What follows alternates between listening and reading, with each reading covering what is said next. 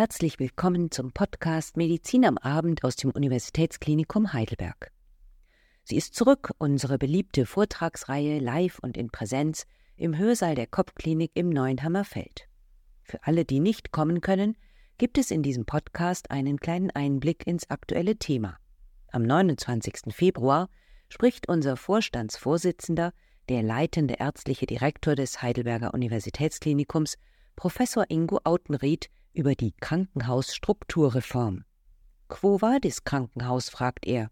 Wirst du reformiert oder ruiniert?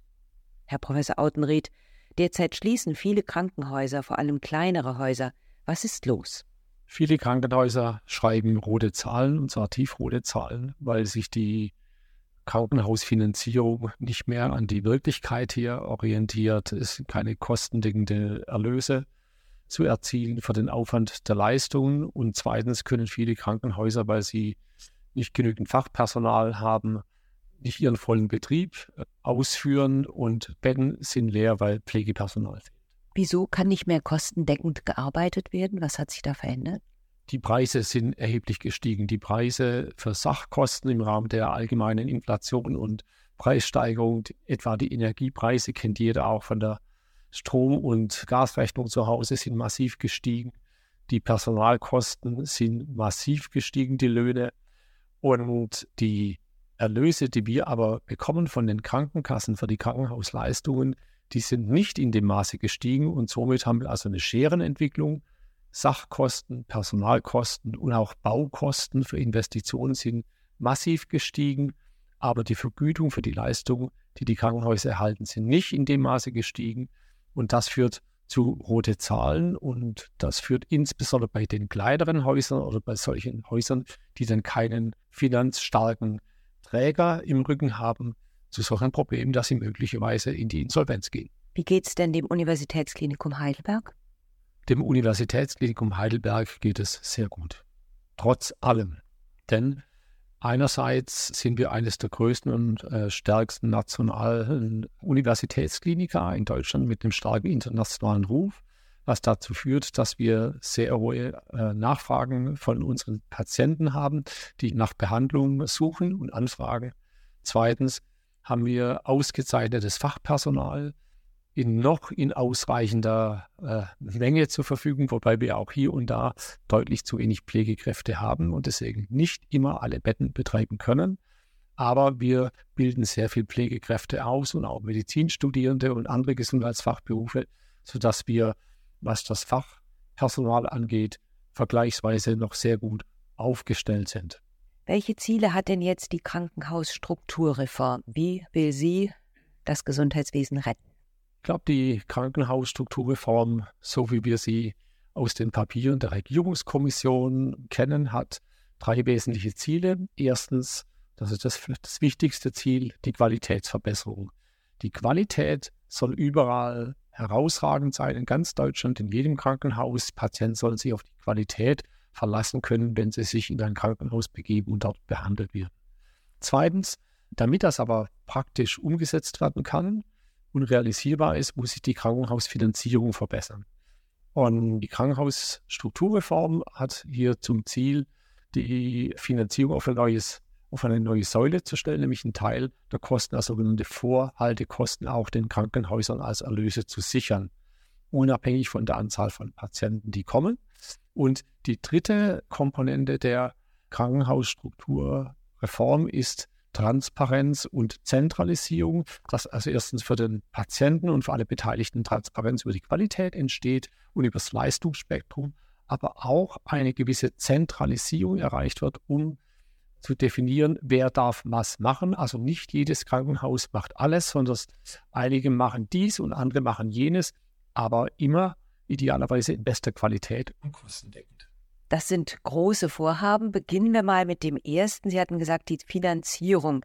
Ein Problem bei der Finanzierung sind ja die Fallpauschalen. Das bedeutet, die Klinik bekommt für einen bestimmten Eingriff eine bestimmte Summe. Da soll sich was verändern. Warum war das Fallpauschalensystem, warum trägt das nicht mehr? In anderen Ländern hat sich gezeigt, dass das Fallpauschalensystem für einen Teil der Behandlungen sinnvoll ist. In Deutschland hat man es aber quasi flächendeckend und für alles angesetzt. Und das hat dazu geführt, dass überall in den Krankenhäusern, um noch kostendeckend arbeiten zu können, die Fallmengen versucht wurden zu steigern. Und das ist ein Fehlanreiz. Und zum Zweiten haben natürlich diese Fallpauschalen für komplexe Medizin nicht einen genügenden Deckungsbeitrag erbracht, sodass viele Leistungen auch unterfinanziert sind. Und diese Fehlanreize und diese sozusagen Unterdeckung der Kosten, das ist erkannt worden, dass das auch für viele Spezialfälle, die wir auch gerade in der Uniklinik haben, Onkologie, Kindermedizin und anderes, nicht ausreicht und wir deswegen ein gerechteres und qualitätsorientierteres Vergütungssystem brauchen. Die Rede ist von Vorhaltepauschalen. Was genau ist das und was bringt das? Vorhaltepauschalen ist äh, so gemeint, dass ein Teil der Vergütung für ein Krankenhaus in jedem Fall bezahlt wird, unabhängig davon, ob jetzt Patienten behandelt werden oder nicht.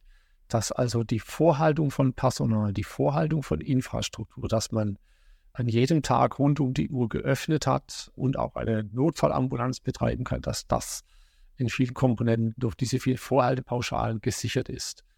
Und das bringt erstens Sicherheit für die Krankenhäuser, sich auf Qualität zu orientieren und führt nicht zu viel an Reiz, sich über Menge zu refinanzieren zu müssen. Also ist genau der richtige Weg. Und ich sage immer das Beispiel, die Feuerwehr wird auch nicht erst dann bezahlt, wenn sie ausrückt, sondern die Feuerwehr wird üblicherweise immer bezahlt.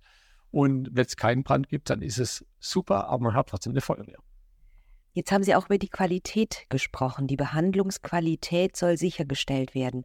War die denn bisher nicht gewährleistet? Ich glaube, bei unserem Klinikum haben wir eine herausragende Qualität. Über die anderen Häuser möchte ich jetzt gar nicht spekulieren. Aber es gibt natürlich immer wieder Berichte und es gibt auch Qualitätsberichte, die sind übrigens auch im Internet sichtbar in den Krankenhäusern unter einem Benchmark, also unter einem Vergleichswert von anderen Häusern liegen, also unter einem Durchschnittswert liegen. Und das ist gut, dass sowas transparent gemacht wird.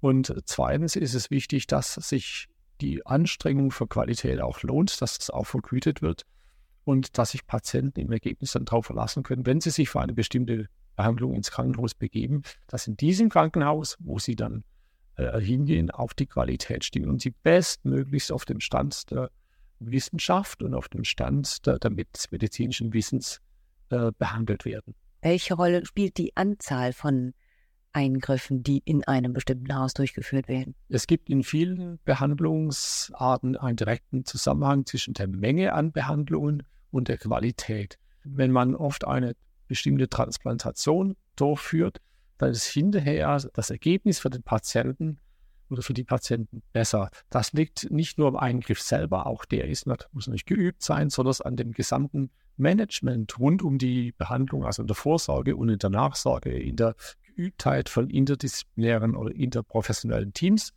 Und sprich, es gibt diesen Zusammenhang zwischen Leistungsmenge und Qualität und deswegen hat der gemeinsame Bundesausschuss die sogenannten Mindestmengen eingeführt, für die Behandlung, für die es also einen wissenschaftlichen Beweis gibt, dass es dort eine Mindestmenge erforderlich ist, um eine bestimmte Qualität zu erzielen, sind diese Mindestmengen auch beschrieben und den Krankenhäusern jetzt vorgeschrieben. Das ist beispielsweise jetzt neu eingeführt oder erhöht die Anzahl bei bestimmten Transplantationen oder die Anzahl bei Krebs im Brustkorb, Thoraxchirurgie, dass man dort zum Beispiel auch Mindestmengen Jetzt haben Sie schon gesagt, dem Heidelberger Universitätsklinikum geht es vergleichsweise gut. Wir haben selbst Medizinstudierende, wir haben die Akademie für Gesundheitsberufe.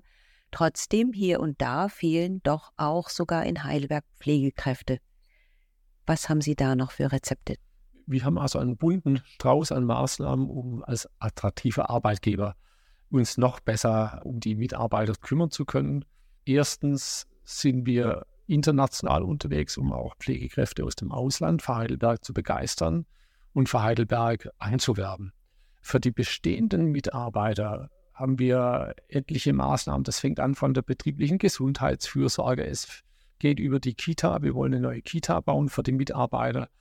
Auch unsere sozusagen Arbeitskultur nämlich dass wir für alle Beschäftigten, egal an welcher Stelle, in welcher Hierarchie, in welchem Bereich sie im Klinikum arbeiten, mit Respekt und Wertschätzung einander begegnen und dass bei uns Interdisziplinarität und Interprofessionalität, also der Teamgedanke ganz im Vordergrund steht. Und ich glaube, diese Sinnstiftung und diese, diese Art des guten Zusammenarbeitens macht uns als Arbeitgeber attraktiv. Ein weiteres Thema ist, dass sich die Mitarbeitenden hier auch weiterentwickeln können.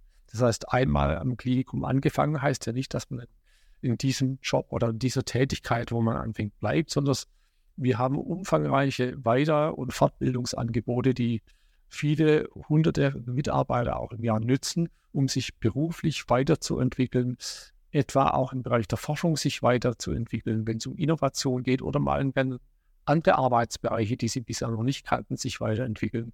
Und ich glaube, da haben wir als großes Klinikum, das einerseits alle Bereiche der Medizin abdeckt und auch Forschung und Lehre betreibt, mannigfaltige Möglichkeiten, um für die Mitarbeitenden ein interessantes und attraktives Arbeitsgebiet auch in jeder Lebensphase und in allen Phasen ihrer Laufbahn oder Karriereplanung Modelle zu anzubieten. Ein Punkt, den viele Mitarbeiter sowohl aus dem ärztlichen als auch aus dem pflegerischen Bereich bemängeln, ist die viele Bürokratie das viele Aufschreiben von bestimmten Leistungen. Am Abend sitzt man noch zwei Stunden mit Papierkram da. Auch das will die Krankenhausstrukturreform angehen durch die sogenannte Entbürokratisierung. Was ist da denn geplant?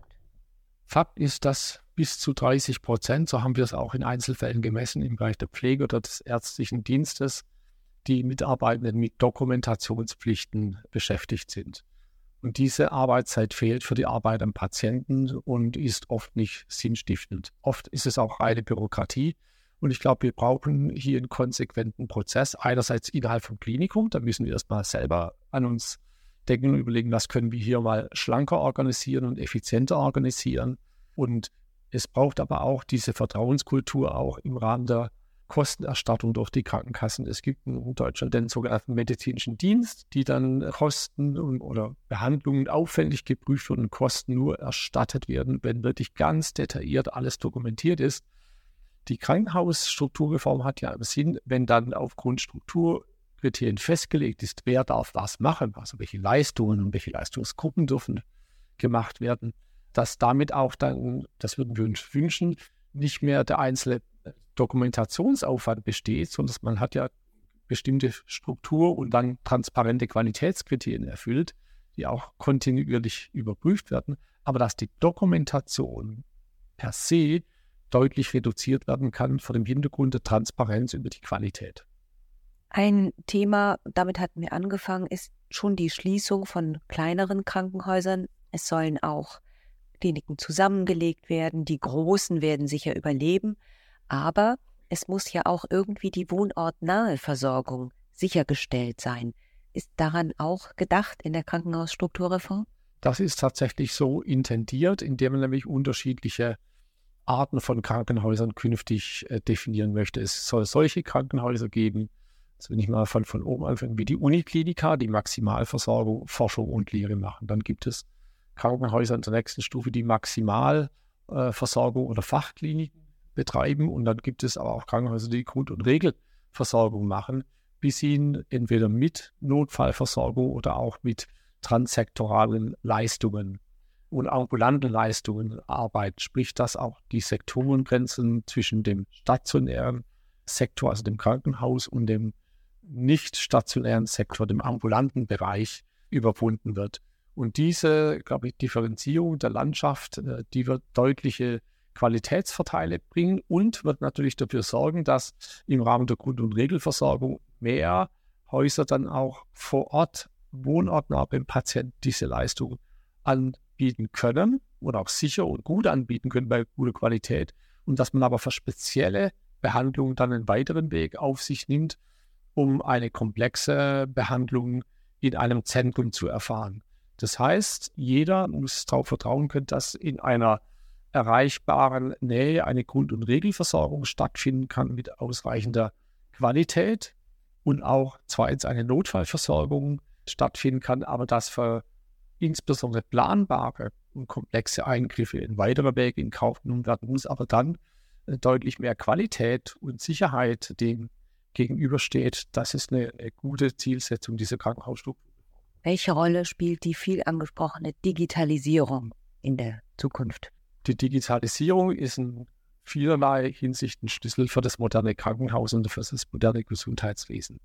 Denn einerseits hilft uns die Digitalisierung mit dem Fachkräftemangel, der uns in den nächsten Jahren noch mehr begegnen wird im Rahmen des demografischen Wandels, zurechtzukommen. Das ist das eine.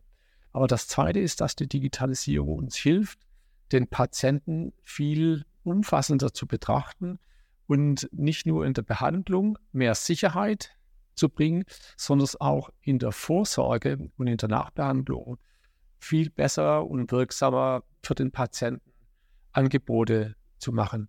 Weil wenn man die Daten hat von Patienten und Vergleichsdaten von anderen Patienten und sagen kann, eine bestimmte äh, Therapie hat bei dem einen gewirkt oder hat bei dem einen weniger gut gewirkt oder hat einen gewünschten oder einen unerwünschten Effekt gehabt, dann ist es doch gut, wenn man diese Daten nutzen kann, um im individuellen Patientenfall die bestmöglichste Entscheidung mit höchstmöglicher Wirksamkeit und höchstmöglicher Sicherheit zu treffen.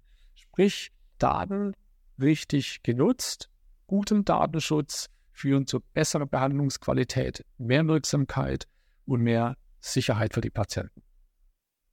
Wird auch die Telemedizin in Zukunft eine Rolle spielen? Die Telemedizin ist hier natürlich auch mit ein wichtiger Schlüssel, um Qualität und Versorgungssicherheit in die Fläche zu bringen. Das heißt, nicht an jedem Ort in unserem Flächenland ist ja immer eine komplette Einrichtung permanent vorhanden. Und deswegen ist es wichtig, Expertenwissen in die Fläche zu bringen. Und dafür hilft die Telemedizin. Das machen wir heute schon beispielsweise mit einem der größten Schlaganfallnetzwerke in Deutschland um Expertenwissen bis hin zur Behandlung auch in die Fläche zu bringen. Wie sieht es also aus, das Krankenhaus der Zukunft? Das Krankenhaus der Zukunft ist unterschiedlich. Es gibt Krankenhäuser unterschiedlicher Leistungsstufen, Maximalversorgung oder Schwerpunktversorgung, Fachkliniken und, und Regelversorger. Die sollten idealerweise hervorragend ausgebildetes Personal besitzen das können sie dann, wenn wir eben weniger Krankenhäuser haben, aber die voll ausgestattet sind. Und diese, in diesen Krankenhäusern soll interdisziplinär, interprofessionell mit allen Berufsgruppen, die am Patienten oder rund um den Patienten tätig sind, gut zusammenarbeiten. Und wir brauchen eine übers Krankenhaus hinausgehende elektronische Patientenakte und Daten von Patienten, dass wir schon eigentlich wenn der Patient ins Krankenhaus kommt, vieles über ihn wissen und sofort schnellstmöglich, ohne Doppeluntersuchungen zu machen, die richtige Therapie zum richtigen Zeitpunkt vornehmen können. Dann sind die Patienten zufrieden und das Personal auch. Vielen Dank, Herr Professor Autenried. Das war der Podcast Medizin am Abend aus dem Universitätsklinikum Heidelberg. Heute sprach unser leitender ärztlicher Direktor, Professor Ingo Autenried, über die Krankenhausstrukturreform.